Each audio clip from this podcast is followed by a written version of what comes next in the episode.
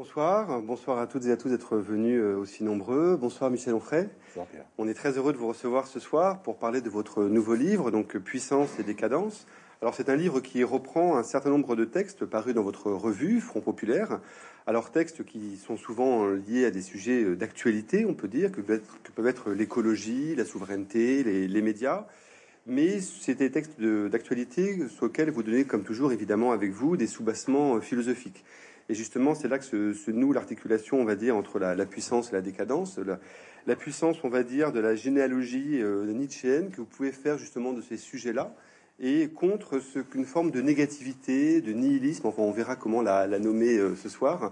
Et justement, vous essayez de comprendre d'où sort l'époque que nous vivons, aussi bien d'un point de vue euh, intellectuel et politique, mais aussi cette généalogie, c'est probablement la vôtre, parce que dans ce livre, vous mettez au jour un certain nombre de notions, de penseurs, de moments historiques dont vous vous revendiquez et qui servent aussi à déterminer votre, votre identité et qui définissent, et je pense qu'on y reviendra aussi, probablement ce que serait une politique euh, de Michel Onfray, euh, politique au sens philosophique, peut-être peut-être pas seulement. Alors, justement, dans ces euh, généalogies euh, positives, parce que c'est un livre qui à la fois pose un certain nombre de diagnostics, souvent assez critiques par rapport à, l'état de la France, à l'état du monde dans lequel nous vivons, mais dans lequel vous essayez aussi de comprendre euh, des choses plus, plus positives. Et il y a un chapitre assez frappant et même, je trouve, assez touchant autour de ce que vous appelez la ligne philosophique claire de la philosophie française et vous essayez de retracer une généalogie, mais on sent que c'est aussi celle de vos goûts euh, par rapport à cette philosophie. Euh, est-ce que pour vous, il y a une sorte d'esprit français de, la philosophie? Euh, D'abord, Pierre, merci, parce que j'ai toujours plaisir d'abord à être chez mon ami Denis Mola, mais ensuite d'être d'être plaisir à être interviewé par vous. Vous avez beaucoup travaillé, vous avez vraiment lu, c'est toujours un, vrai bonheur. Et, et, vous avez raison de mettre le doigt sur ce sur ce moment de mon livre qui, est autobiographique, mais bon, en, bon Nietzschéen que j'essaie d'être, j'ai toujours dit que toute philosophie était, autobiographique. Et je me souviens d'avoir connu en son temps euh, une directrice de Vogue, euh, qui était américaine et qui avait fait un portrait de moi, enfin qui avait commandé un portrait de moi, et qui m'avait dit, avec son accent américain inimitable, que j'étais vraiment un philosophe très français. Et je ne savais pas si, chez elle c'était un compliment ou, pas. Je crois que ce n'était pas un compliment.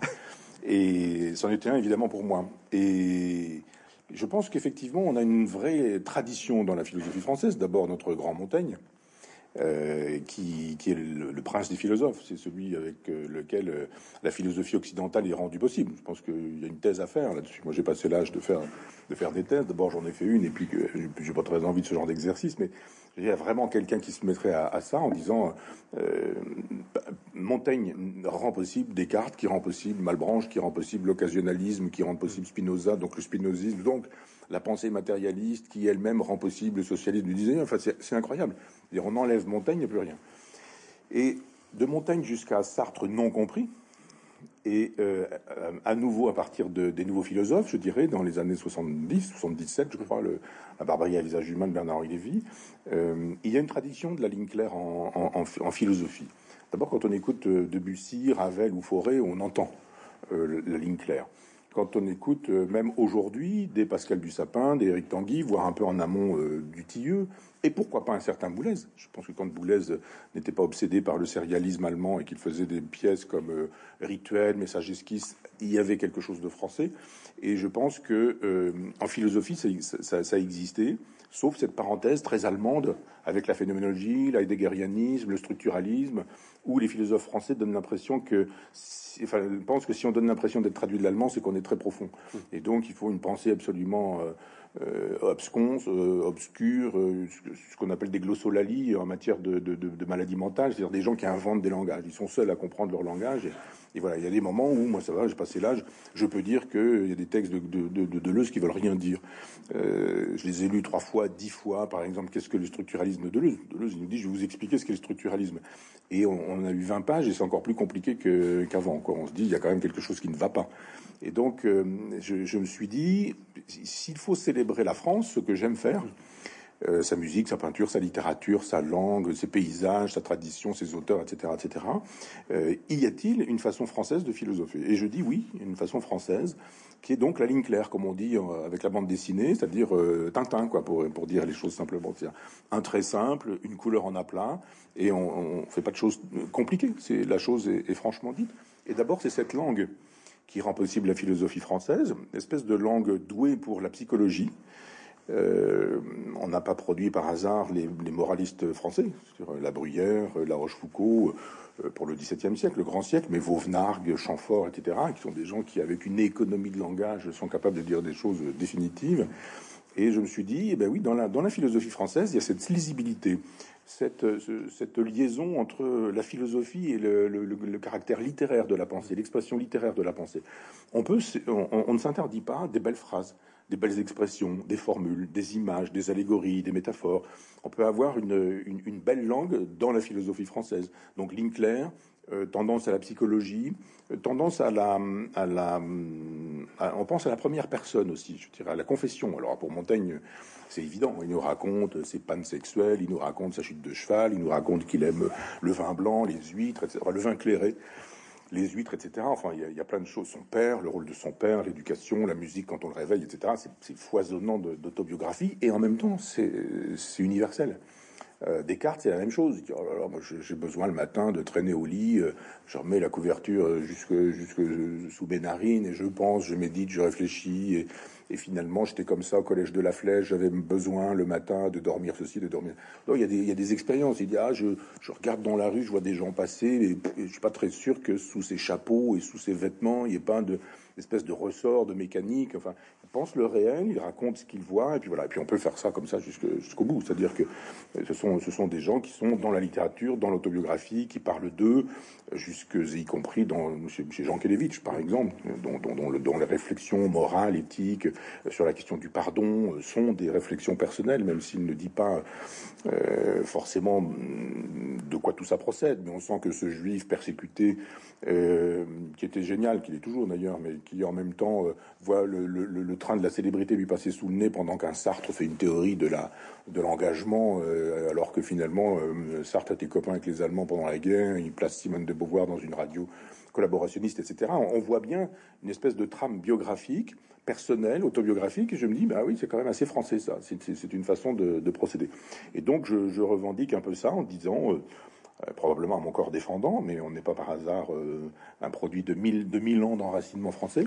Euh, il y a chez moi une façon française de, philosopher et de penser. Alors pour tous les gens qui pensent que plus on est incompréhensible, plus on est un, un philosophe profond, plus on est lu par trois personnes, plus on est un génie de son siècle, plus ceci, plus cela, évidemment cette façon d'être lisible, clair dans la psychologie, dans la narration, dans la littérature, dans la psychologie, tout ça donne l'impression que bon, c'est fait pour c'est fait pour les autres, mais sûrement pas pour la philosophie. Je, les laisse penser une chose pareille, mais euh, je crois que les, vrais grands philosophes qui durent, là je parle pas de moi, hein, parce que plus personne ne dure euh, euh, après, après je sais pas quoi, après au 21e siècle, mais sont, sont, des gens qui ont su parler à tout le monde. Moi j'ai parfois des mm. chauffeurs de taxi qui me parlent de Camus, qui lisent, par exemple. Je ne pense pas que les chauffeurs de taxi lisent la critique de la raison dialectique de Sartre.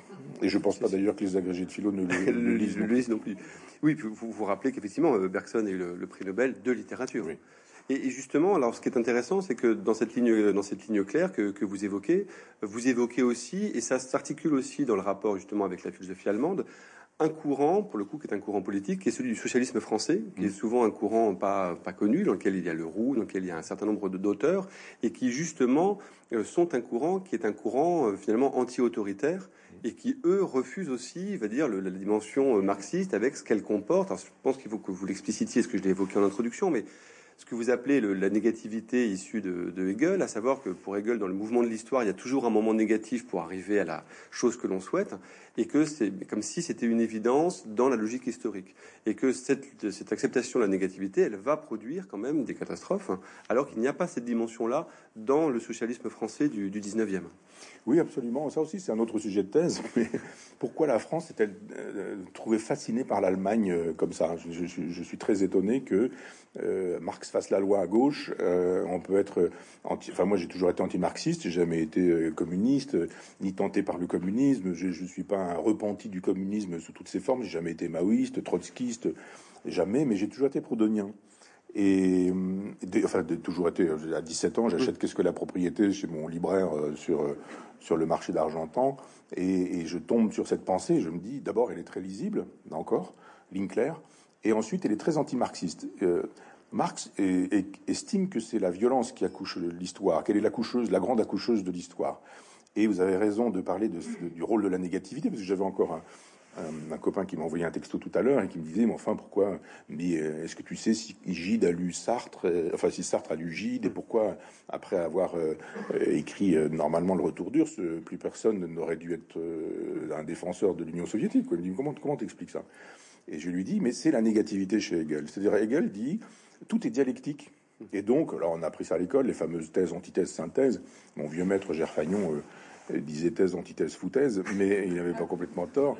Mais il y a donc ce moment de l'affirmation, puis un moment de la négation, et puis quand on a la négation, euh, on obtient un mouvement de synthèse qui permet d'aller plus loin. C'est la théorie de, Hegel.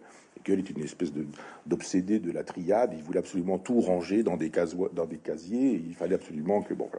Donc il y a un moment de destruction, affirmation, destruction, affirmation supérieure. Et c'était très simple. Tous ces gens-là étaient hegeliens. D'abord, il y avait un, c'était très, c'est toujours compliqué à comprendre Hegel. C'est pas si simple que ça. Les textes sur euh, la philosophie de l'histoire, la raison dans l'histoire, philosophie de l'histoire, tout ça, c'est assez facile à lire. Les textes esthétiques euh, sur la religion, tout ça, c'est assez facile à lire. Mais dès qu'on commence euh, la phénoménologie de l'esprit ou la logique, par exemple, ce sont pas des, des textes simples, mmh. y compris en allemand. Je suis pas germaniste, je vais pas faire le malin, mais je veux dire que ça reste quand même faussement compliqué. C'est que je disais à mes élèves, si vous avez compris que quand vous voyez l'esprit, l'absolu, la raison euh, chez, chez Hegel, et que ça vous résiste, parce que vous vous demandez comment l'esprit peut s'incarner euh, dans l'histoire, par exemple, comprenez que ce sont les noms différents de la providence. C'est-à-dire c'est l'autre nom de Dieu. Et à chaque fois que vous avez la raison chez Hegel, si vous pensez que c'est Dieu, l'idée c'est Dieu, le concept c'est Dieu, etc., alors tout devient extrêmement limpide. Enfin, je vais faire une parenthèse sur, sur Hegel, sur l'aspect faussement compliqué. Mais euh, il y a cette idée que la, négativité est nécessaire pour que l'histoire puisse s'accomplir. Alors, la négativité, c'est un moment dialectique donc de, la philosophie. Mais concrètement, ça donne quoi? Bah, Ça donne le goulag, ça donne les barbelés, ça donne les camps de déportation, euh, ça donne la Tchéka, la police politique militaire, euh, la GPU, ce genre de choses. Ah oui, c'est un moment de négativité, mais c'est pour parvenir au communisme. Donc, c'est pas, pas terrible tout de suite, mais demain, ce sera vraiment très bien. Et, cette conception du moment négatif nécessaire pour parvenir à une positivité, ça produit toujours, hélas, des effets.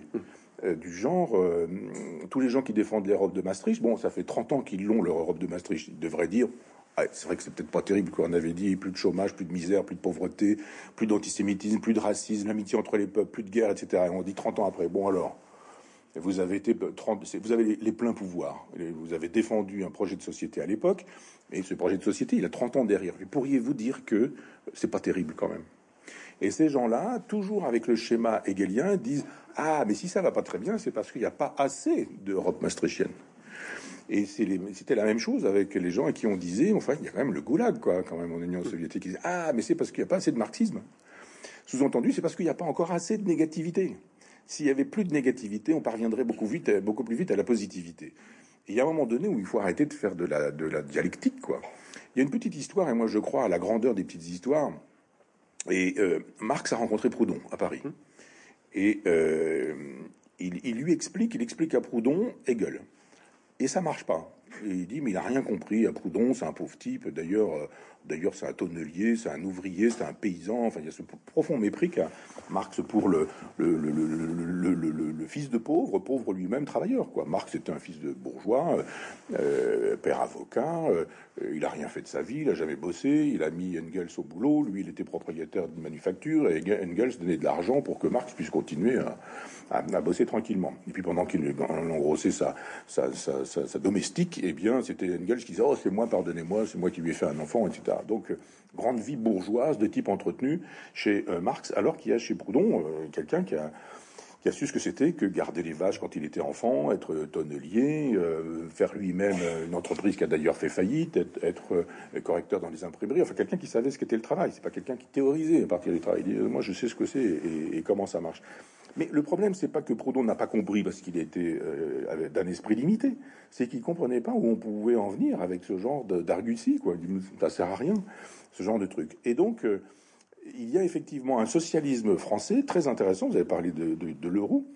Mais euh, même les gens qui à Paris connaissent les stations de métro savent que euh, il y, a Raspail, enfin il y a des gens qui ont donné leur nom à des euh, à des à des boulevards.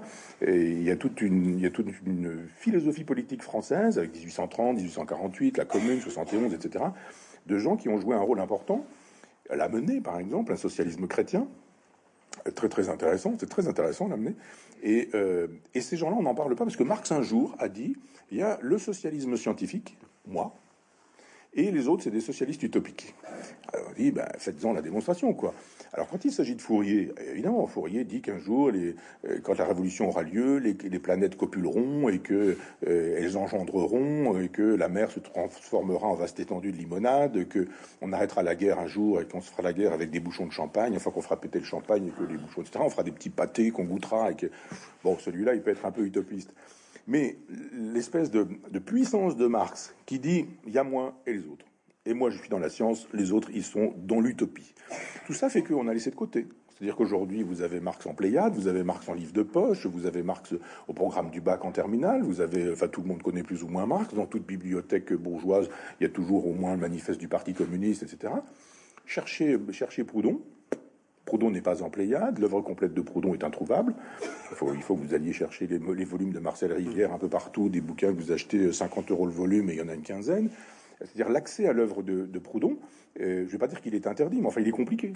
Avec euh, l'achat des livres d'occasion sur le net, on peut aujourd'hui acheter du Proudhon, mais c'est compliqué. Donc euh, il y a cette façon très anti-française de dire, bon, c'est pas du socialisme, laissons ces gens-là de côté. Or, la négativité chez Marx, l'éloge de la violence chez Marx, ça fabrique du jacobin au XIXe siècle. Le jacobin de 93 euh, produit ses effets, et ça produit des effets jusqu'à Sandrine Rousseau et Jean-Luc Mélenchon.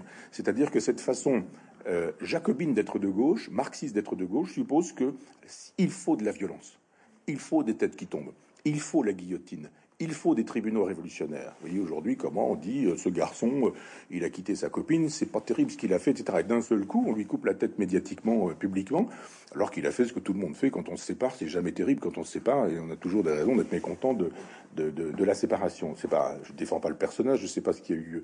Je dis simplement que sur le principe, cette façon de faire est très jacobine, très marxiste, parce que finalement, c'est la violence qui est accoucheuse de l'histoire. Il n'y a pas ça chez Proudhon. Proudhon, il dit, si vous voulez faire une révolution socialiste, faites-la ici et maintenant dans l'économie. C'est-à-dire, euh, plutôt que de dire, on va appropriation collective des moyens de production. Vous êtes un patron, moi j'arrive, je vous vois votre entreprise. Et puis si vous n'êtes pas content, on vous coupe la tête. Donc on vous exproprie, vous n'êtes plus le patron. Et puis éventuellement on vous humilie, et puis éventuellement on vous met en prison, et puis éventuellement, etc. On vous pourrit la vie, quoi. Et on, on prend votre entreprise, et c'est nous qui allons faire marcher l'entreprise. C'est Orwell, hein. C'est-à-dire que le jour où vous avez remplacé le patron, vous êtes encore plus euh, autoritaire que le patron. C'est la ferme des animaux. Euh, Proudhon, il dit non, non, mais on confisque rien. lui, il était contre l'appropriation, contre l'expropriation et contre l'appropriation euh, collective des moyens de production. Il dit réorganisons autrement les moyens de production. Je dis souvent ça, et vous me pardonnerez pour ceux qui savent, mais je, je rappelle ce qu'est chez Proudhon la théorie de ce qu'il appelle l'aubaine. Quand euh, l'obélisque de Luxor arrive à Paris, il faut, la, mettre debout, cet obélisque, et à un moment donné, Proudhon dit bah, il a fallu que 200 grenadiers euh, travaillent à, la traction pour tirer, faire de telle sorte que l'obélisque se mette debout. Et on dit voilà, 200 personnes ont travaillé une heure et l'obélisque s'est trouvé debout. Et Proudhon dit imaginez qu'une personne travaille 200 heures à pouvoir tirer longtemps sur l'obélisque, euh, l'obélisque va rester par terre. Proudhon dit il se fait pourtant que ces 200 personnes qui auront de manière conjuguée euh, associer leurs forces ne seront pas payés de leur force de travail. Euh, ils seront payés comme s'ils étaient 200 fois une personne. Or, dit Proudhon, 200 fois une personne, c'est pas la même chose que 200 personnes qui font un travail rendu possible par la communauté et la collectivité, par l'association de la force de travail. Et il dit, cette, cette plus-value, ça, ça deviendra la plus-value chez Marx, il appelle ça l'aubaine. Et il dit, la propriété, c'est le vol. C'est ça l'expression, la propriété, c'est le vol. La légende dit, ah bah oui, c'est un anarchiste, il voulait tout confisquer. Pas du tout. Il défendait la petite propriété privée. Il pensait que avoir sa petite maison, avoir son cheval ou euh, son chien, euh, c'était, hein, on, pouvait posséder ça. Il y avait évidemment aucun problème.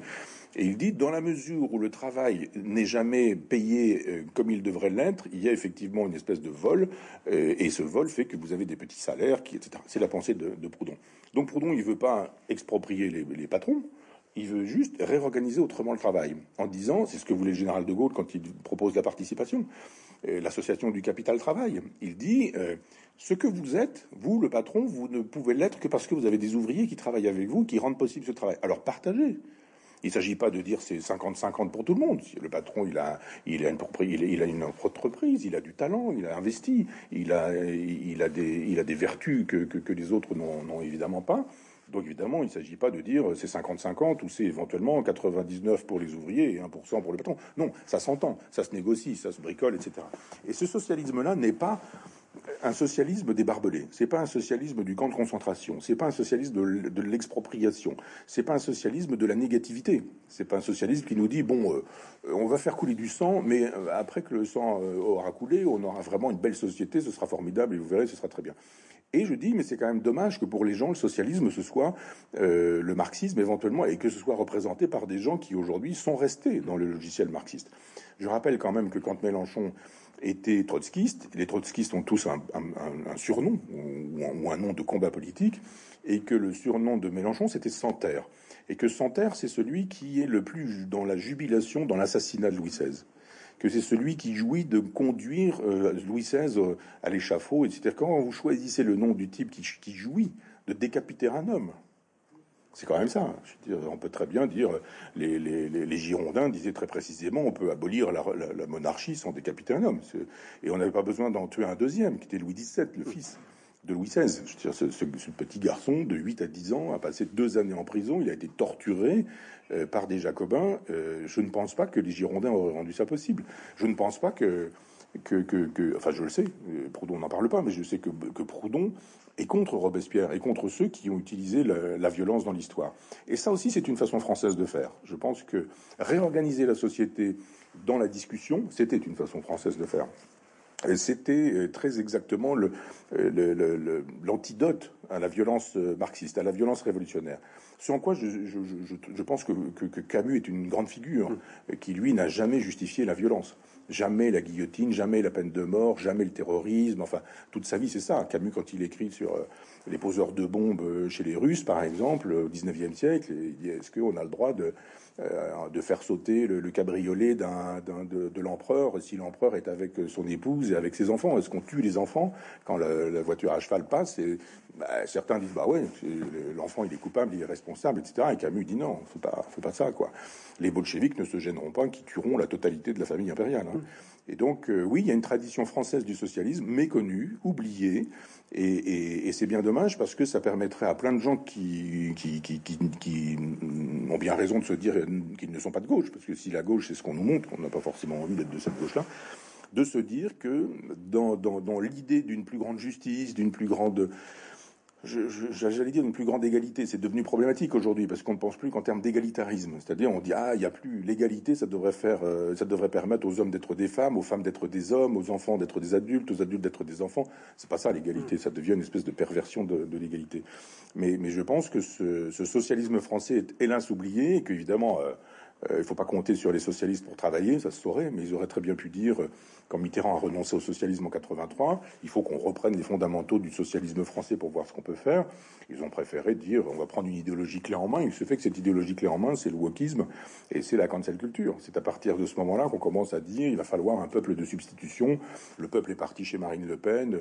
Euh, faisons un peuple avec les minorités et puis les femmes du néo-féminisme, les, les maghrébins, les gens de couleur, les musulmans, les délinquants, etc etc., etc. Puis là, on va se fabriquer une autre gauche qui, euh, qui donne tort à Tocqueville. Tocqueville disait que la démocratie, le risque de la démocratie, c'était la tyrannie de la majorité. Hmm. Mais moi, j'aimerais qu'il y ait une tyrannie de la majorité, parce que ça voudrait dire qu'on écoute les gens. Euh, alors que là, pour le coup, c'est une tyrannie des minorités. C'est pas exactement la même chose. Donc, il y a évidemment des leçons à prendre chez les socialistes français du 19e.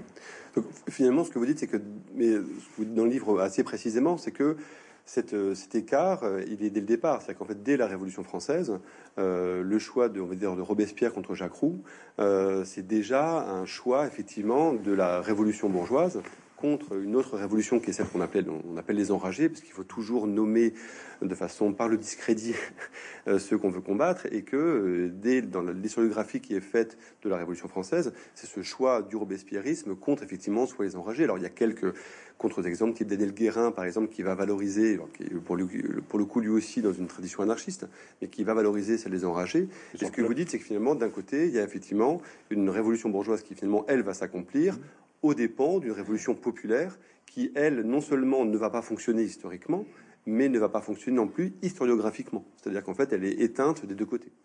Oui, je pense que si on fait une espèce d'enquête un peu facile en disant aux gens, allez, venez ici, vous allez me parler de la Révolution française. C'est quoi pour vous la Révolution française? Ça démarre quand? Bon, ça c'est assez facile, 14 juillet 1780, ça se termine quand? Quand est-ce qu'on la termine la Révolution française? C'est Thermidor euh, c'est la fin du directoire, euh, c'est Bonaparte. Est-ce que c'est quand Bonaparte cesse de l'être et devient Napoléon euh, Est-ce que c'est 1830 Est-ce que c'est 1848 Et puis certains disent, mais même pas en fini encore la Révolution française. Après ça, on se dit, mais que sont les Jacobins que, sont les Girondins? Les gens ne savent pas trop. Si vous dites alors Marat, vous le classez où? Et Condorcet, vous le, classez où? Qu'est-ce qui distingue un montagnard d'un Girondin, d'un Jacobin? Qu'est-ce que c'est que le Marais? Qu'est-ce que c'est que, que, sont les Feuillants? Que sont les Monarchiens? Que sont etc. Ah, les gens ils sont un peu perdus quoi. Euh, Charlotte Corday, alors, euh, alors je parle même pas de droite ou de gauche quoi, parce que Charlotte Corday est de droite ou de gauche, révolutionnaire, contre-révolutionnaire, euh, monarchiste, les gens sont un peu perdus. J'achète il y a quelque temps sur un marché un livre, j'aime beaucoup les livres anciens de, de, l'école de, de l'école de la République, et j'achète un livre d'histoire et de 1946 destiné aux élèves qui ont 8 ou 9 ans. Et c'est très intéressant de voir les découpages, le fameux nos ancêtres les Gaulois, etc., qui sont un peu, un peu crétins, un peu moustachus, un peu des, pauvres types, quoi. Puis heureusement, Rome arrive, quoi. Heureusement que les Romains sont là, parce qu'ils vont civiliser les, Gaulois, ils ont des moustaches, ils boivent de la bière, ils mangent du sanglier, et puis on a les autres, l'aqueduc, la propreté, etc. Déjà, c'est pas comme ça que ça se passe. Les Gaulois, ils étaient beaucoup plus élaborés que ce qu'on veut bien dire, il y avait une civilisation, il y avait une culture, les druides sont des gens qui s'apparentent un peu aux philosophes pythagoriciens. Enfin, c'est complexe. La pensée celte, la pensée gauloise, et c'est pas les crétins qui se trouvent civilisés par euh, les Romains. Euh, et ça, c'est un schéma intéressant pour ce qu'on se disait tout à l'heure, parce qu'en gros, les Français sont tous là dans le genre, bon, on est un peu crétins, si seulement on avait un bon fasciste pour nous remettre debout, quoi. Alors, si c'est les Romains, c'est bien, si c'est Adolf Hitler, c'est pas mal, si c'est Staline, c'est quand même pas si mal, etc. Et à un moment donné, on se dit, mais enfin, faut arrêter de chercher de génie français dans la soumission à une puissance euh, étrangère. Donc ça commence comme ça. Et puis évidemment, il y a une longue période. Alors c'est la féodalité. C'est terrible la féodalité. Il y a des trucs incroyables, etc. Alors il y a un moment donné euh, un joli dessin où on voit un, château fort très loin sur une butte, sur un, petit monticule. Puis au pied de, au pied de cette butte, on a un type qui est en train de labourer avec son cheval. il souffre, il a des pots de bête, il est là, etc. Bon. Et page suivante, on a quoi? L'intérieur du château. Alors là, ils sont jolis, ils sont roses, ils sont parfumés, les femmes sont bien habillées, il y a des danseurs, il y a des ours, euh, il y a un type qui joue du théorbe ou du luth ou je sais pas quoi, et tout ça est formidable, il y a, des, il y a, de, la, il y a, de la popote, euh, ça fume, c'est extrêmement sympathique. Donc on a compris lutte des classes. Il y a le, paysan qui est malheureux dans ses champs, et puis à côté, il y a le, méchant roi, le méchant seigneur local, etc. Bon, on tourne les pages. Et puis on, voit que euh, le, seigneur, quand il descend de son château, c'est pour ravager les terres du paysan. Le paysan, le paysan a beaucoup travaillé. Puis un jour, le type, il dit, moi, je vais chasser, donc je ravage les blés, tout ça, etc. Et je donne un coup au type qui est au paysan, et puis le paysan. Et à un moment donné, page suivante, et là, je me dis, mais je, lis bien ou je c'est Jacques Bonhomme. On lui donne un nom, il s'appelle Jacques Bonhomme. Donc c'est Bonhomme. Euh, le Jacques Bonhomme, il est tellement malheureux, il souffre tellement de faim pendant que les autres ils se font retirer le sanglier d'Astérix que euh, il est obligé deux choses. Hein, j'étais obligé de, me reprendre à, deux fois en me disant mais je ne comprends pas ce que je lis. Deux choses pour pouvoir survivre, puisqu'on lui vole sa nourriture, puisque le méchant, euh, le méchant seigneur, il lui ravage, il lui ravage ses récoltes. Il a aucun intérêt à ravager les récoltes puisqu'il prend de l'argent dessus, donc ça n'a aucun intérêt. Puis éventuellement, s'il ravage des récoltes, c'est la famine, et la famine, ce sont des gens qui font des jacqueries, donc ça ne peut pas marcher comme ça. Eh bien, le Jacques Bonhomme, il a deux possibilités pour survivre. La première, il va dans les bois, le premier type qui passe, il l'égorge, il le mange. Je lis, je me dis attention, c'est un livre de court moyen, Tu as bac plus quelques années, tu devrais quand même comprendre ce qui est écrit. Comment se fait-il que ça résiste? Et intellectuellement, je me dis, mais ça peut pas être ça. Je ne peux pas imaginer que le paysan il est tellement malheureux qu'il va chercher des gens dans la forêt, puis il les égorge, il les rôtit, il les mange. Non, il les mange crus même. Il mange crus. Virgule. Il ne fait pas que ça, Jacques Bonhomme. Il déterre aussi les morts pour les manger. Je mais je, ne comprends pas ce que je lis. Ça n'est pas possible. On ne peut pas me dire ça. Eh bien, si. Dans un manuel scolaire, euh, avec des préfaces d'inspecteurs d'académie de, l'époque, francs-maçons, c'est-à-dire euh, éclairés, euh, intelligents, supérieurement intelligents, c'est-à-dire des gens qui font, avancer la pensée et la réflexion au-delà de, au-delà des, des, croyances euh, religieuses, etc. Tous ces gens qui ont tout estampillé, la préface, le machin, l'introduction, qui ont rendu possible le bouquin, ils ont accepté ça. C'est-à-dire les méchants seigneurs qui, sont, qui, qui, font de telle sorte que les paysans sont obligés de détrousser les gens dans les forêts pour les manger ou éventuellement de, manger leurs morts, comme on dit aujourd'hui. Là, je me dis, mais c'est quand même pas possible. On tourne la page, Révolution française. Ah, bah là, c'est formidable. Parce que d'un seul coup, ils vont pouvoir manger à leur faim, les paysans. Quoi. Et puis les méchants seigneurs, bon, bah oui, voilà, hein, il se passe des trucs, mais, mais, justement, pas de guillotine, pas de Robespierre, rien sur la Révolution française, juste le nom de Hoche. Comment se fait-il que dans la totalité de la Révolution française, ce soit le nom de Hoche qui soit gardé pour qu'on puisse nous dire la Révolution française, euh, c'est ça. Ce sont les victoires révolutionnaires militaires euh, européennes. C'est quand même incroyable que la Révolution française ce soit ça. Et puis après, ça s'enclenche très vite et on a effectivement euh, le, socialisme, la révolution industrielle et d'un seul coup, le pauvre paysan, il conduit un tracteur, il y a de la fumée, et puis après, il y aura des locomotives, et puis après, on voit des aéroplanes. Et, et alors, cette façon d'écrire l'histoire, je me dis, mais elle est toujours dans l'esprit des gens. C'est-à-dire que on n'y est plus, hein, on n'est plus à Jacques Bonhomme qui mange mm. ses morts, mais quand même, c'est-à-dire que quand on, entend tous ces gens qui nous parlent aujourd'hui de la Révolution française, Louis XVI, c'était un type, euh, alors il était crétin, il était impuissant, il n'arrivait pas à faire des enfants, euh, euh, c'est un type qui était un mou, il se fait avoir par sa femme qui couche avec Fersen, etc. attendez, du calme, c'est pas comme ça. C'est un type intelligent, brillant, qui, qui a une correspondance avec Hume, philosophe anglo-saxon, qui était un lecteur de Rousseau, qui affrète des bateaux pour faire des voyages, la Pérouse, etc., qui est très soucieux de ce qu'est le monde, qui est un homme de la technique, qui, est très intéressé par, euh, par, toute la modernité. Donc c'est pas du tout ce qu'on nous raconte.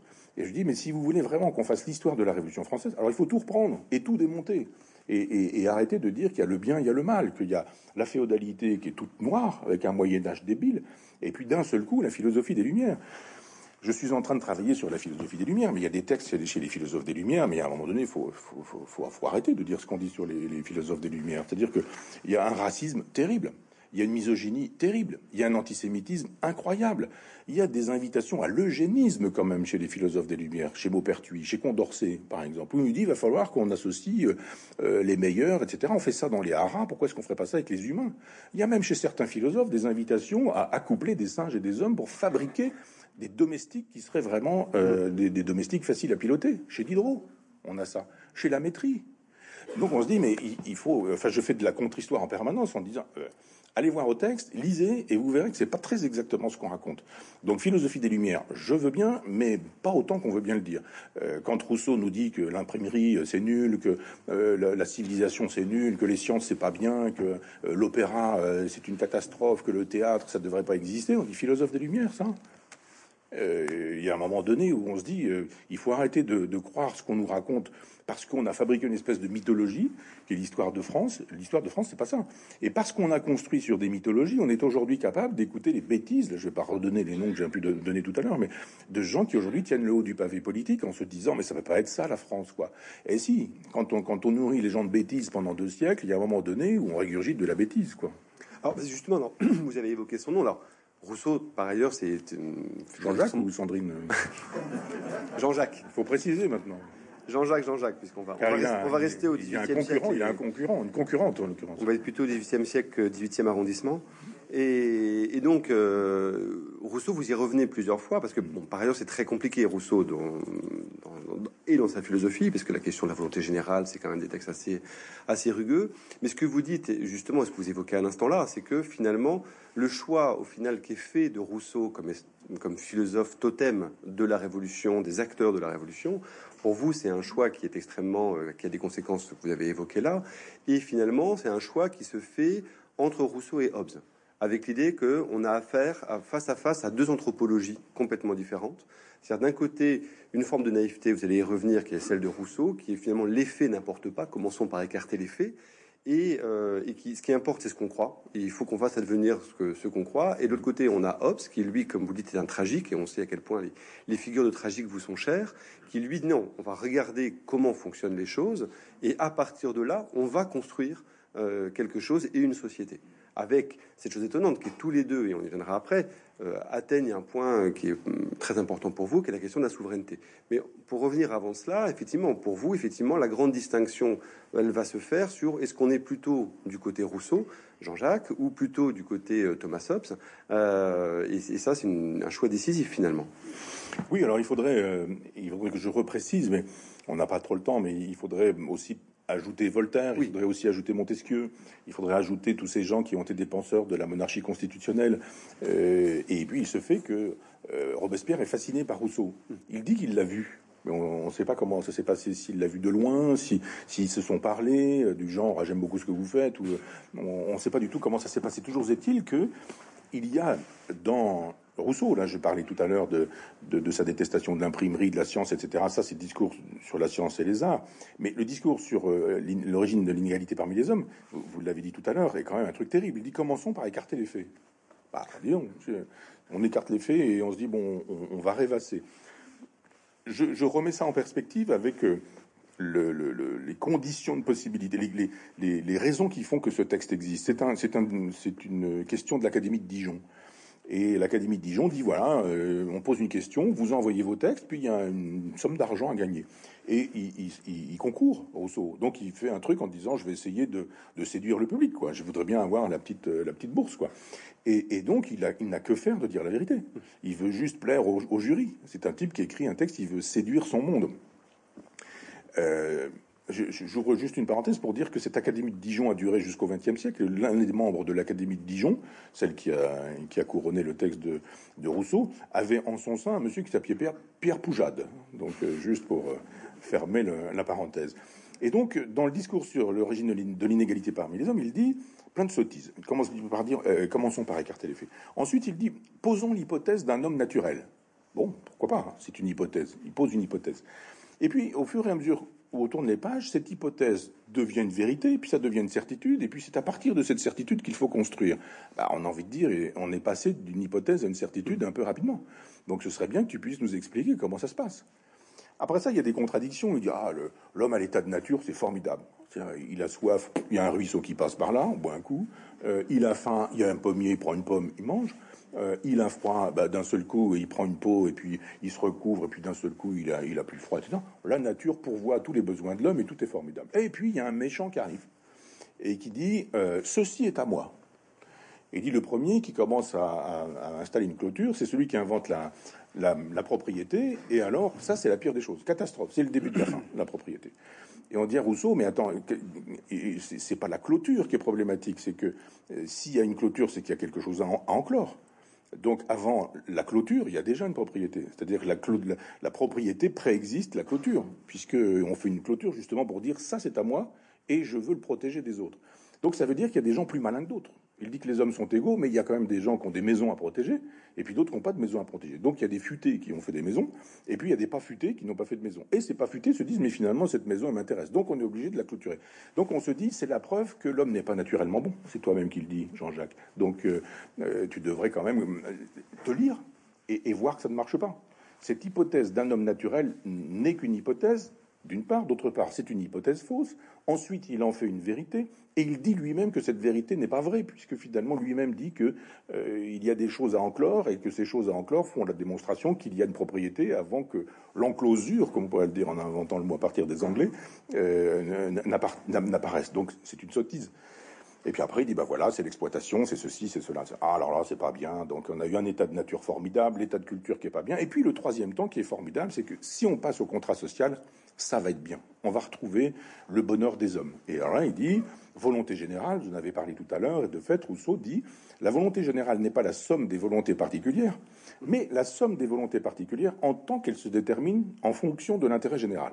Je disais toujours à mes élèves, si je vous dis on va faire un voyage, euh, un voyage scolaire, où avez-vous envie d'aller? Et alors, bah, moi je veux ceci, moi je veux cela, moi je veux cela. Je dis bon, d'accord, mais ça c'est votre intérêt personnel. Quel est le voyage le plus intéressant pour la totalité de la classe? Et déterminez-vous en fonction de ça. Et quand vous aurez voté, en fonction de l'intérêt général, vous aurez fabriqué une volonté générale à laquelle tout le monde devra se soumettre. Et Rousseau dit, bah, évidemment, il y a des gens qui n'auront pas voté pour euh, ce qui se sera euh, trouvé distingué par la, par la majorité. Eh bien, Rousseau dit cela, on les forcera à être libres. On les forcera à être libres. C'est-à-dire que la volonté générale, euh, si vous n'y consentez pas, on vous force à être libre. Robespierre, il prend ça, et il dit la volonté générale, c'est la révolution. Cette révolution, si vous n'en voulez pas, on vous forcera à être libre. Et la meilleure façon de vous forcer à être libre, c'est la liberté ou la mort, l'échafaud. Et là, on se dit, ça va vite quand même. Ça va vite, mais Rousseau défend la peine de mort dans le contrat social. il a pas mal lu, hein, euh, Robespierre. Parce qu'il dit à un moment donné, ces gens qui refuseraient de fabriquer de la communauté, finalement, il faut s'en débarrasser. Il faut une espèce de religion sociale. Alors ça, c'est plus le contrat social, c'est la profession de foi du vicaire savoyard dans les milles. Et, là, on se dit, ben, tout y est, quoi. Les milles est un texte éminemment dangereux aussi. Grande pédagogie libertaire. Je dis, mais vous rigolez ou quoi C'est une pédagogie ultra autoritaire. C'est-à-dire que le, précepteur, il est là en permanence avec son, avec son, son Émile, avec l'individu dont il s'occupe, et il ne le lâche pas d'une semelle. Il dort dans la même chambre que lui jusqu'à 20 ans. Et à 20 ans, après, on lui file un tuteur qui va s'occuper de lui. Et ça, ce sont les fragments républicains, d'institutions républicaines de, Saint-Just par la suite, qui reprennent ce, genre de théorie.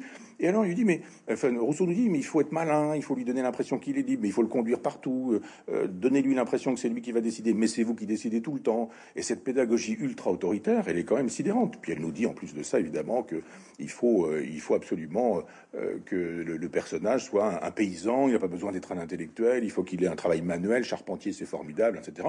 Et il dit, mon modèle, il faut que j'en fasse un chevreuil, dit-il. C'est formidable comme pédagogie. transformer, transformer, un homme en animal, quoi. Hein, euh, c'est le projet pédagogique de Rousseau. Enfin bon, on arrête sur ce projet parce que sur ce personnage, mais je trouve que exactement comme euh, Hegel est un personnage problématique avec sa théorie de la négativité, euh, Rousseau est un personnage dommageable avec son hypothèse d'un homme naturellement bon. Et Hobbes, lui, part à l'inverse. C'est-à-dire que lui dit, Rousseau, l'homme est naturellement bon. Lui, Hobbes, il reprend la phrase de, Terence, l'homme est un loup pour l'homme, le fameux homo homini lupus. Et il dit l'homme est un loup pour l'homme, c'est-à-dire dans l'état de nature, c'est la sauvagerie. Les plus forts dominent les plus faibles, les plus rusés, les plus malins dominent les, moins déliés, et, on a toujours peur. Euh, on dit que, que sa mère a eu peur quand elle était enceinte avec l'invincible Armada, et que lui-même il a été traumatisé par cette peur, et que sa, philosophie politique, il le dit aussi, hein, je dirais que sa philosophie politique consiste à faire de telle sorte que nous n'ayons pas peur. Et il dit dans l'état de nature, on a toujours peur des autres parce qu'ils peuvent toujours nous, soumettre, nous détruire, nous ravager, etc. Et il dit renoncez à votre liberté personnelle, fabriquez un contrat social, et si vous renoncez au pouvoir individuel de nuire, vous aurez la protection de la société. Donc l'État va vous protéger.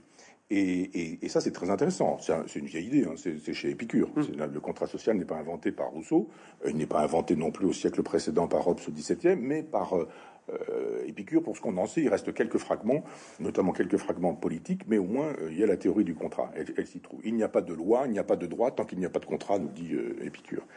Et donc, on, a beaucoup dit que Hobbes était un théoricien d'absolutisme. Moi, je l'ai bêtement dit quand j'avais 17 ans à ma directrice de thèse, qui me disait mais pas du tout, il est juste légitimiste, etc. Et en fait, elle avait tort et j'avais tort aussi, parce que, alors en même temps, il faut avoir lu l'œuvre complète et le Léviathan, c'est quand même 500 pages et grand format.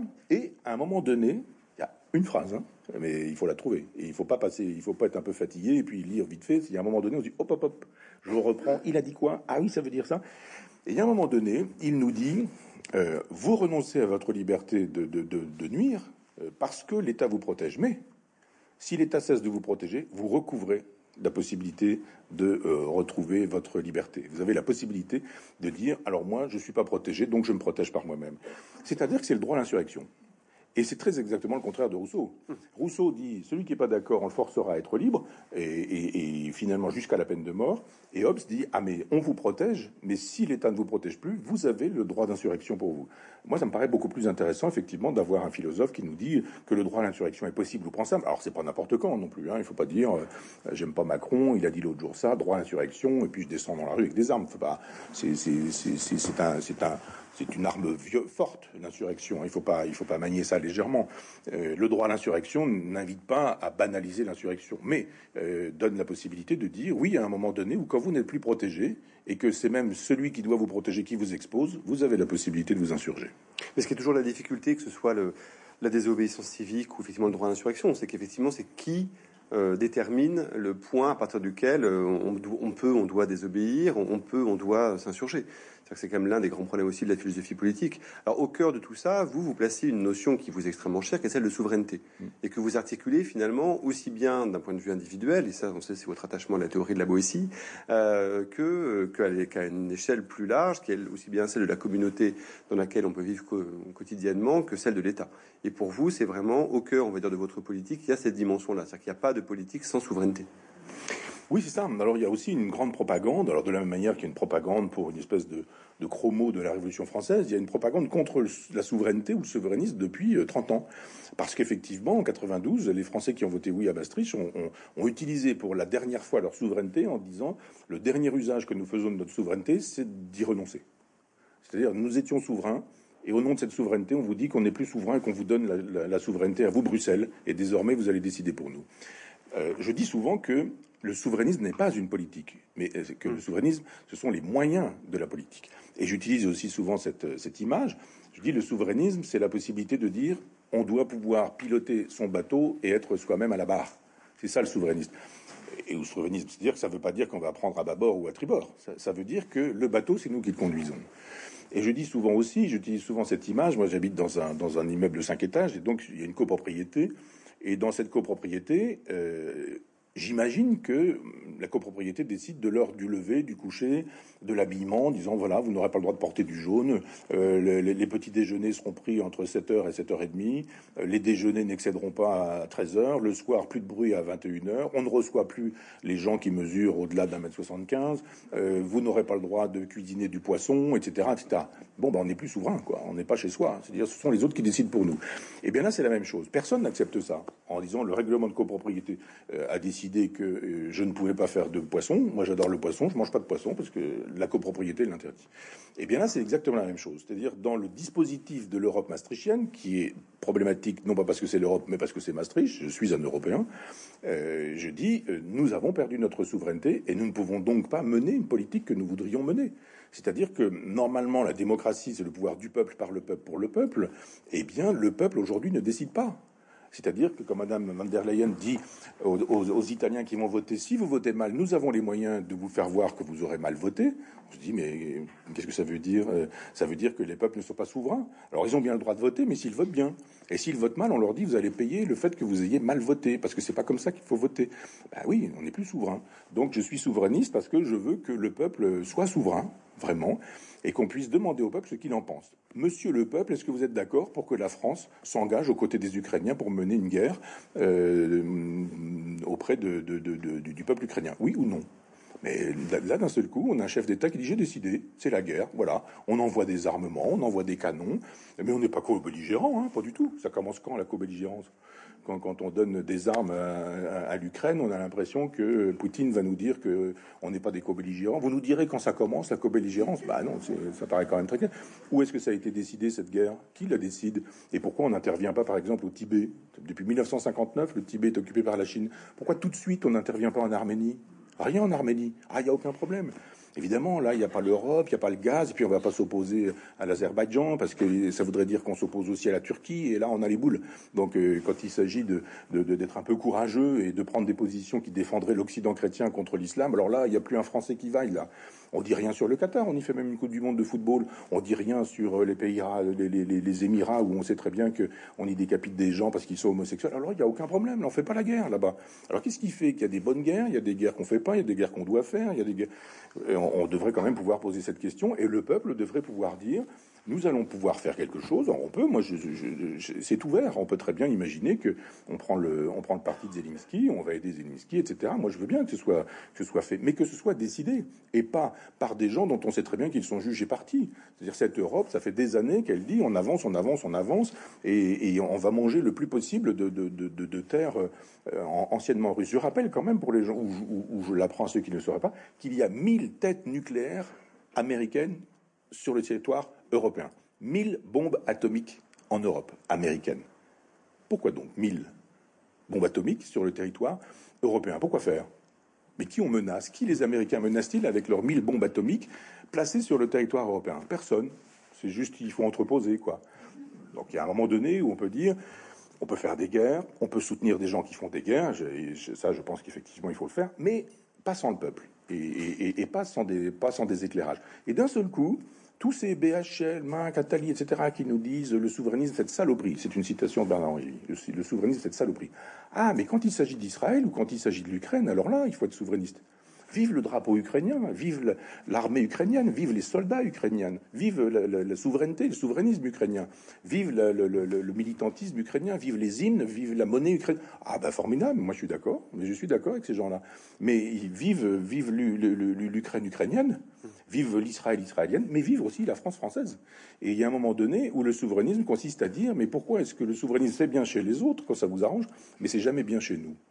Est-ce que dans ce que vous décrivez, finalement, le problème, c'est pas tant l'articulation avec l'Europe que la question de la représentativité? Parce que quand vous évoquez le fait que le peuple décide des grandes décisions prises par le pays, on pourrait imaginer que dans une échelle qui serait encore l'échelle nationale, le problème serait le même. C'est-à-dire que l'Assemblée nationale déciderait d'eux, euh, indépendamment de la consultation directe du peuple. Parce que vous avez, vous évoquez aussi cela dans le livre. C'est-à-dire qu'on voit bien que euh, l'échelle nationale la dimension du, jacobine, excusez-moi, du, système euh, politique fait que l'échelle qui vous semble convenir, c'est quand même une échelle plus réduite, aussi bien en termes d'échelle géographique que d'échelle humaine, qui permettrait une forme de, de, décision qui est plus proche ce qu'on peut évoquer sous l'idée de démocratie directe, ce genre de choses.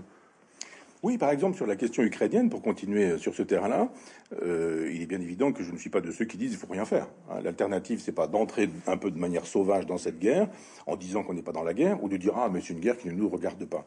Euh, je pense que il faut faire confiance à la diplomatie et il faut faire confiance aux services secrets. Et euh, il se fait que nous n'avons plus ni l'un ni l'autre. Et Macron récemment a dit on n'a plus besoin d'un corps diplomatique, on va avoir des représentants, mais c'est moi qui vais les nommer, mes potes. On n'a pas besoin de diplomates, on a besoin de copains qu'on va placer là. on va mettre Castaner, par exemple, on va mettre de l'allemand, on va leur donner, voilà, Castaner, il va être ministre, ambassadeur de France à Pékin, par exemple, parce que voilà, il faut le recaser. Donc tous les gens qui ont perdu les élections, ils vont devenir des ambassadeurs. Mais on a juste envie de dire, attention, c'est un métier, c'est mille ans, euh, mille ans de culture pour faire un ambassadeur. Euh, c'est de la diplomatie, de l'intelligence, ce sont des gens polyglottes, ce sont des gens qui, connaissent l'histoire, qui connaissent l'histoire du monde, ce sont des gens qui... Euh, c'est un métier, et c'est un des plus beaux métiers qui soit. Et, Macron nous dit, oh non, on n'a plus besoin de... on démantèle la diplomatie française. Normal. Si on veut détruire la France, on démantèle tout ce qui fait la France. Les services secrets, mais c'est la même chose. On a, besoin des services secrets. On a besoin de gens qui sont des grandes oreilles, qui, savent, qui connaissent, qui savent que machin est bidule et un tel et que, etc., etc. Et donc on on aurait eu la possibilité de dire la France existe. Elle a donc sa diplomatie, elle a ses services secrets et elle a une ligne politique claire. C'est quoi la ligne politique claire de la France? C'est Bruxelles. C'est quoi Bruxelles? C'est les États-Unis.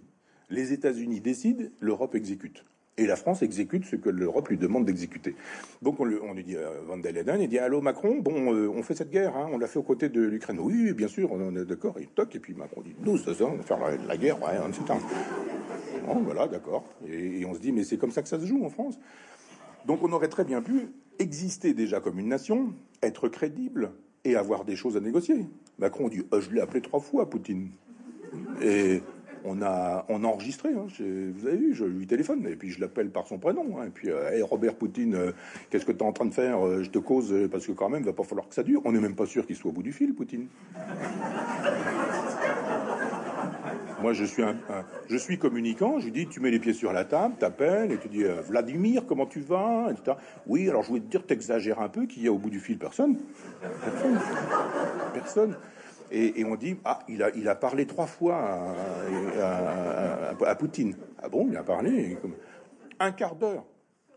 Un quart d'heure il parle en français donc l'autre il parle en russe donc c'est déjà euh, la moitié d'un quart d'heure puisqu'il faut traduire donc euh, en gros il a parlé trois minutes et l'autre lui a dit j'ai autre chose à faire. Et de fait à un moment donné l'autre lui dit non non mais j'invente pas hein, je l'autre lui dit te prends parce que, bon, voilà, t'es Macron, mais excuse-moi, j'ai du hockey, là, je pars sur le hockey, j'ai un petit tournoi de hockey. Donc oui, d'accord, mais bon, on se reparle, hein, puis toc, il raccroche. L'humiliation totale. C'est-à-dire qu'il met en scène ce qui doit être le plus privé et le plus intime. Les, conversations entre les chefs d'État, c'est fait pour ça un chef d'État. C'est quelqu'un qui normalement défend la France. Il est là pour faire parler la, France de, justement la fameuse ligne claire de, la France, quoi, de, dire on a une ligne claire et elle n'est pas européenne ou européiste. Elle peut être européenne, mais elle ne devrait pas être européiste dans le sens maastrichtien. Euh, c'est ce que disait Général de Gaulle. Les, pays n'ont que des intérêts, et il a raison. Est-ce que notre intérêt, c'est de cesser d'être un pays? Macron a répondu oui. Il faut fabriquer une espèce d'immense supermarché, euh, c'est ça qu'il appelle l'Europe.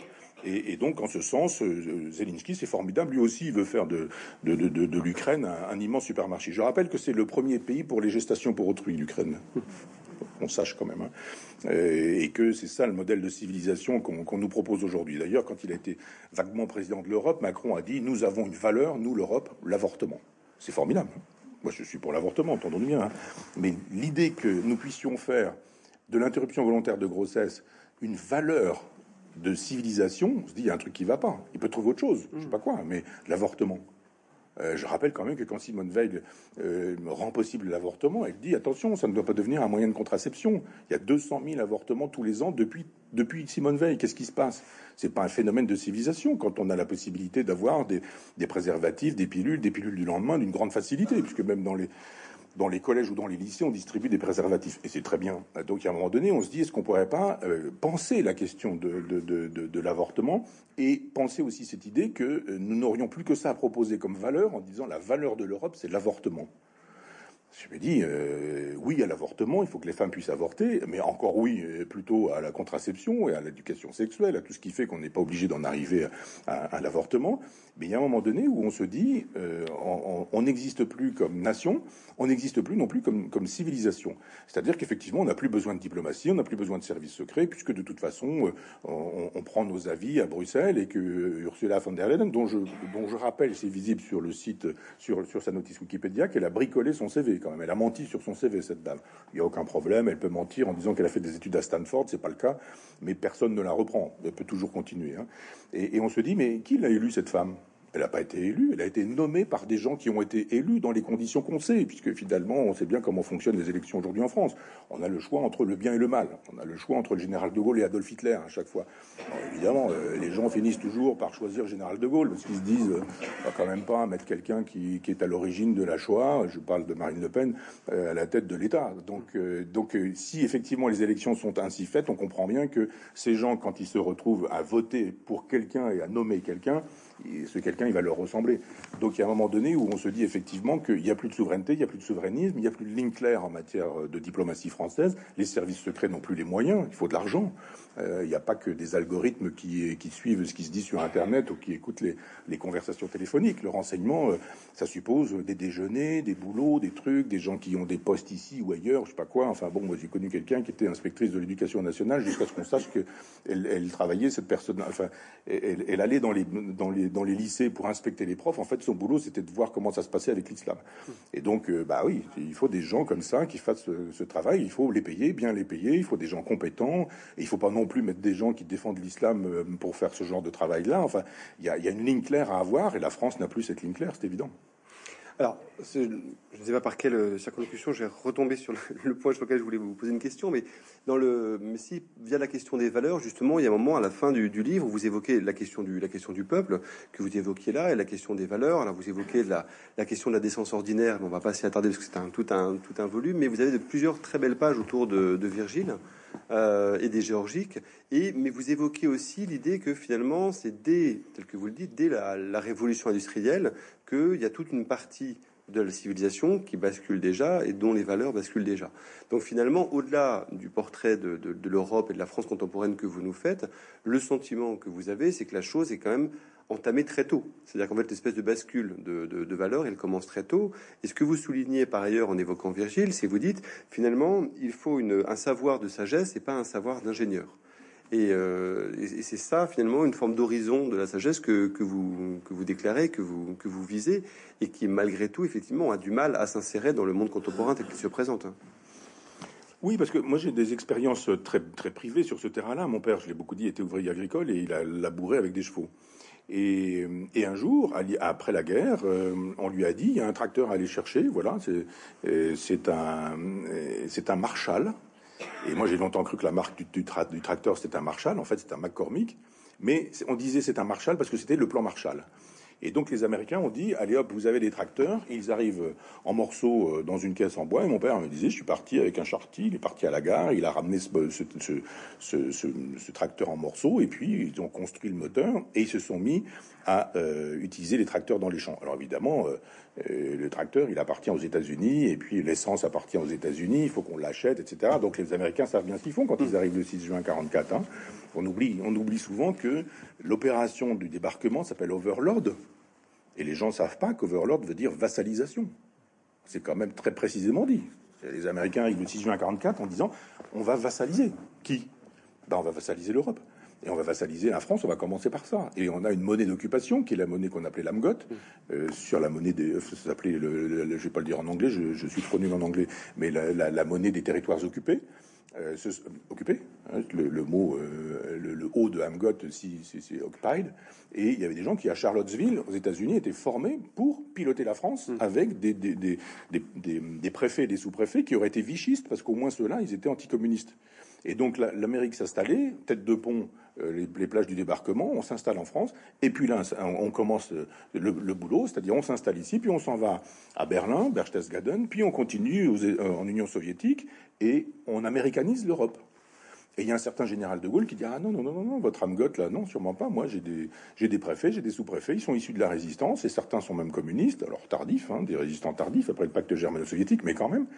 Et il dit Les Américains, non, vous, partez, quoi. Nous, nous, on va rester souverains, le discours de Bayeux, etc. Et la souveraineté française disparaît avec Giscard d'Estaing. C'est clair. Le général de Gaulle est souverainiste. Pompidou, il n'a pas le temps d'être souverainiste ou pas souverainiste parce qu'il meurt euh, très tôt. Mais on sent bien que de toute façon, il aurait été un Giscard en puissance. C'était pas un gaulliste, c'était un pompidolien, c'était un chiracien. Enfin, c'est toute cette bande-là, c'est-à-dire sûrement pas sûrement pas des gaullistes. Mais tous les autres ont détruit la France et ont dit aux Américains venez, venez. Euh, quand Giscard d'Estaing est élu président de la République, il commence par faire un discours en anglais. On peut pas faire acte d'allégeance euh, supérieure, quoi. Et donc cette, cette, civilisation virgilienne, elle a duré, je dirais, de l'Antiquité romaine jusqu'à mon père, enfin à cette période-là. C'est-à-dire les paysans étaient des gens qui, euh, qui, euh, qui vivaient avec la nature et, et, qui, étaient, qui avaient un sens païen de la nature, à quoi on ajoutait l'école républicaine? C'est-à-dire que le bon sens populaire était fait de deux choses. Il était fait de, effectivement cette sagesse naturelle parce que bah on est dans la nature, on connaît les cycles de la nature, le jour, la nuit, le jour, la nuit, printemps, été, automne, hiver, printemps, été, automne, hiver, les saisons, etc. Puis 10 ans, 20 ans, 30 ans, puis l'ancien euh, meurt et puis les jeunes reprennent la place et, il y avait une espèce de sens de la nature et on était heureux, enfin on avait trouvé sa place d'un point de vue métaphysique dans la nature. Et puis d'un seul coup, on dit ah mais pas du tout, il y a l'électricité, donc maintenant euh, la lumière c'est quand vous voulez, c'est lumière en plein jour, enfin la nuit c'est de la lumière en plein jour si vous voulez, et puis maintenant vous avez le moteur, donc vous n'entendez plus que le, que le bruit de votre moteur, vous avez les gaz d'échappement et vous n'avez plus la nature, le bruit de la nature, et puis on dit maintenant il va falloir mettre des engrais, il va falloir produire, euh, et il y a des gens qui disent ah bah ouais moi je fais ça, et on voit le type qui passe avec son cheval, qui lui refuse le tracteur, qui met pas d'engrais, puis l'autre lui il passe avec son tracteur, et puis on voit les blés qui sont beaucoup plus haut. Puis évidemment, on a mis des produits, euh, des produits chimiques, on a salopé complètement la terre. Puis l'autre, il dit, bah oui, on va passer à ça. Ou éventuellement, on dit, moi, je passe pas à ça. Mais il y a le fils qui dit à son père, euh, t'es un vieux con, euh, faut vendre les chevaux, faut acheter un tracteur, puis faut mettre de l'engrais, puis etc. Puis voilà, on américanise la, paysannerie et Virgile disparaît.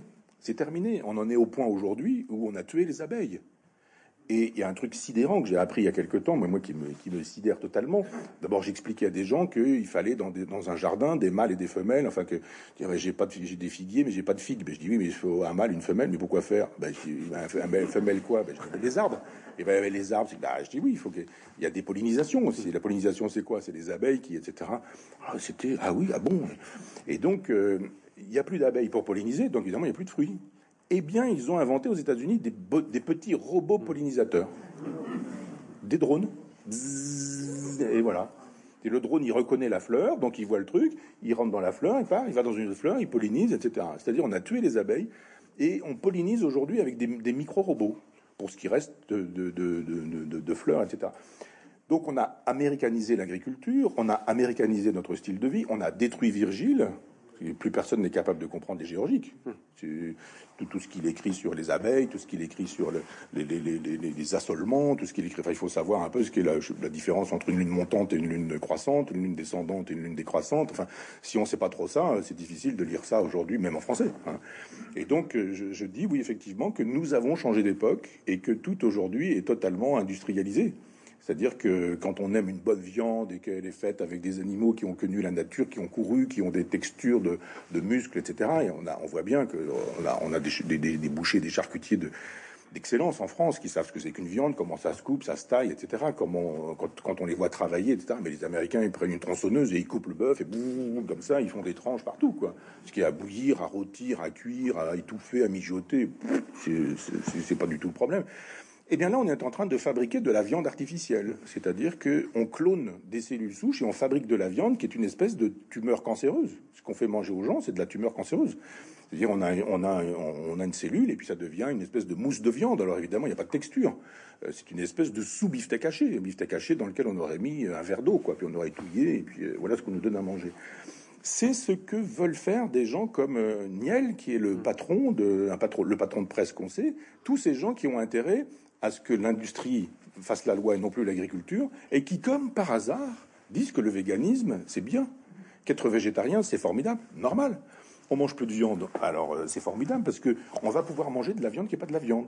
Et donc il y a des trucs formidables, c'est-à-dire des steaks de soja, oxymore, du lait de soja, enfin, du, beurre de, de, de, soja. Il y a un moment donné, vous dites, bah, c'est pas du beurre, appelez ça ce que vous voulez, mais c'est pas du beurre, c'est pas un steak, c'est pas du lait non plus. Du, du, lait, ça suppose un animal qui donne du lait. Mais là, on garde le truc pour que les gens puissent croire qu'ils mangent encore euh, du beefsteak, ils mangent, de boire, ils boivent encore du lait, etc. Alors que tout ça est fait avec du soja, d'ailleurs du soja transgénique, qui a jamais vu la terre, qui a été fabriqué lui aussi en laboratoire. Et on se dit, depuis le 6 juin 44, voilà ce que nous avons euh, réalisé, c'est-à-dire une industrialisation de, de, de, de l'agriculture, deux paysans ou un ou deux paysans qui se pendent tous les jours, on n'en parle jamais, on n'en parle jamais. Euh, moi, je fais partie de ceux qui ont, qui ont souvenir de cette émission de, de Carton, Fontaine, Kaufmann qui avaient été euh, au Liban, qui étaient des otages au Liban, et, et tous les soirs à la télévision, on disait 340e jour, 341e, 342e, etc., ce qui était très bien. Mais j'aimerais, moi, que tous les soirs, au journal de 20h, on ait les portraits des deux paysans qui se sont suicidés dans la journée, leur nom, leur visage, et que le lendemain, ça recommence, pour qu'on comprenne un peu ce qu'on est en train de faire. Euh, pourquoi il y a tant de paysans qui se pendent parce qu'ils sont endettés, parce qu'ils peuvent plus, parce qu'ils travaillent 12 heures par jour, ils travaillent le dimanche, ils prennent pas de vacances, ils se sont endettés, et qu'il faut acheter des produits, du matériel, et qu'ils arrivent plus, et que l'ancien dit, il est jeune, il sait pas gérer le truc, et que aux yeux des anciens, il passe pour un type qui sait pas gérer, etc., etc. Je dis, mais c'est ça, la vassalisation. C'est ça, l'américanisation. On ne peut plus lire Virgile, c'est pas forcément très grave, encore que pour moi ça le soit quand même. Mais, mais surtout, la disparition de Virgile nous a amené à un monde de sauvagerie, de brutalité, où l'argent fait la loi et où la destruction de la nature fait la loi. Et c'est bien dommage, pour en revenir à Rousseau, Sandrine, que euh, l'écologie soit si peu soucieuse de ça. Parce que c'est l'écologie qui, travaillant pour le véganisme et pour le végétarisme, travaille pour l'industrie alimentaire et pour la fameuse viande cellulaire. Ce sont ces mêmes gens qui, avec leurs voitures hybrides, etc., euh, justifient qu'on aille chercher euh, des métaux rares qui, polluent euh, quand il faut les extraire et qui détruisent les sous-sols des pays africains, ce qui appauvrit les pays africains, qui fait que les Africains, ils traversent la Méditerranée pour venir en Europe parce qu'ils pensent que c'est l'Eldorado. C'est-à-dire, à un moment donné où on marche sur la tête parce que les écologistes polluent avec leurs semelles de béton euh, pour les pour les pour les, les, éoliennes, avec euh, des pales qui sont impossibles à recycler, qu'on achète où? En Chine, avec des métaux rares qui eux aussi euh, ravagent tous les pays africains, etc. Il y a un moment donné où on se dit mais vous ne comprenez pas que nous sommes en train de réifier. Je vais faire mon Malraux qui disait que le XXe siècle serait spirituel, ne serait pas, mais je pense que le XXIe siècle sera le siècle de la réification ou ne sera pas. Et la réification en philosophie, c'est la transformation en objet. Et tout ce qui se transforme en objet se loue, se vend, se prête, etc. Et c'est formidable pour les États-Unis. Eux, ils veulent acheter, ils veulent louer, etc. Les utérus, on peut dire, on est obligé de dire des femmes maintenant, c'est parce qu'il faut préciser, il y a des utérus d'hommes maintenant, mais euh, ça, se loue. Les enfants, ça se vend. Euh, les, euh, les, les, sexualités, ça se tarife. tout s'achète, tout se vend, tout, etc. Et ça, c'est la réification, et c'est ce à quoi travaille l'Europe de Maastricht. C'est ça. On dit, mais vous êtes rentable, vous n'êtes pas rentable, vous n'êtes pas rentable dehors. L'école n'est pas rentable, on la ferme. L'hôpital n'est pas rentable, terminé. Euh, aujourd'hui, il y a des services d'urgence euh, qu'on ferme parce qu'on estime que c'est plus possible. Ou alors on met des gens dont ça n'est pas le métier de dire, bah oui, vous êtes aux urgences, ça mérite l'urgence ou ça mérite pas l'urgence. On a fait des, on a, on a décidé qu'il fallait un numerus clausus, donc pas trop de médecins parce que les socialistes ont imaginé que s'il y avait pas trop de médecins, il y aurait moins de malades. C'est formidable ça quand même formidable. On supprime les médecins, on supprime la maladie. On est chez Molière. C'est Diafoirus, quoi. Donc on a supprimé les médecins et puis on s'est dit c'est quand même bizarre, la maladie, ça continue quand même. Et puis comme il y a plus de Français, il y a moins de médecins, à ce moment-là, on a plein de gens malades, on se dit, ah là j'ai une très grosse rage de dents, on dit, ah, vous allez sur Doctolib, et on dit, rendez-vous dans trois mois. Bah oui, quand même j'ai très mal là. Je pense que je vais pas attendre trois mois. Bah, vous allez aux urgences, c'est normal. Puis aux urgences, vous avez des gens qui ont qui ont des petits problèmes, des bobos, des vrais problèmes, des gens qui sont en train de faire un AVC, un infarctus, ce genre de choses. Et on dit réification. Vous êtes rentable, rentable, vous n'êtes pas rentable, l'hôpital n'est pas rentable, on ferme. Le service n'est pas rentable, on ferme, etc. C'est ça Maastricht pour moi, c'est le marché qui fait la loi. Je ne suis pas contre le marché, mais je pense que quand le marché fait la loi à l'hôpital, dans les écoles, dans les casernes, euh, dans la culture, c'est la, la, pire des choses. Donc évidemment, le, le combat souverainiste, c'est ça, c'est de dire euh, il faut que quand on paie des impôts, et c'est très bien qu'on en paie, il y ait des services publics, et les services publics, ça suppose qu'on ait des postiers, des postières, et pas des gens qui font un boulot euh, extravagant. Enfin, tout le monde expérimente ça. Moi, je mmh. travaille chez moi, je, je, sors rarement le matin, et, et éventuellement si je sors, c'est plutôt l'après-midi. Et je ne sais, j'ai je ne sais combien d'avis de passage en disant à 11 heures, vous n'étiez pas chez vous. Si, je suis chez moi. Si, je suis chez moi. Donc, a un moment donné, quand je, reçois le truc et je vois ça à 14 heures, je dis non, 11 heures, j'étais ici chez moi, quoi. Et je vais à la poste en disant j'ai reçu ça. Ah oui, mais monsieur, mais il faut revenir demain parce que là, c'est aujourd'hui. Bon, on revient le lendemain, puis on dit ah oui, mais il est repassé chez vous ce matin. je dis ah oui, très exactement quand? Ben là, tout de suite. Alors évidemment. Le type, il est passé me redonner mon truc le deuxième jour parce que je suis allé le chercher et pendant que j'étais allé le chercher, le type, il l'a déposé et comme il m'a pas vu, il l'a bordi. Tout le monde a vécu ça. Tout le monde a vécu ça. Je vais voir euh, Denis Mola, mon ami, il y, a, il, un mois, je viens ici et je prends un train. et d'un seul coup, le train a une heure de retard. Bon, pour rentrer, je dis Bordeaux-Paris, Paris-Paris et Paris-Caen. Et là, je dis bon bah une heure de retard, j'ai une heure pour me déplacer dans Paris, je vais pas avoir ma correspondance. Donc je fais, je vais changer mon billet. Je suis dans une file d'attente et là je, je, vais au bout. Ah non monsieur, c'est pas ce guichet. Bon, euh, donc voilà, je vais à un autre guichet. On me dit ah non, c'est pas au guichet, c'est euh, ici aux bornes. Bon, je vais aux bornes. Et là, les bornes me disent, vous pouvez changer votre billet pour Bordeaux-Paris, mais vous ne pourrez pas changer votre billet pour Caen-Paris. Donc on se dit, mais quand je vais arriver euh, à, la gare, il se sera passé deux heures de voyage, une heure de déplacement, trois heures, il y aura plus de place dans le train que je voudrais prendre.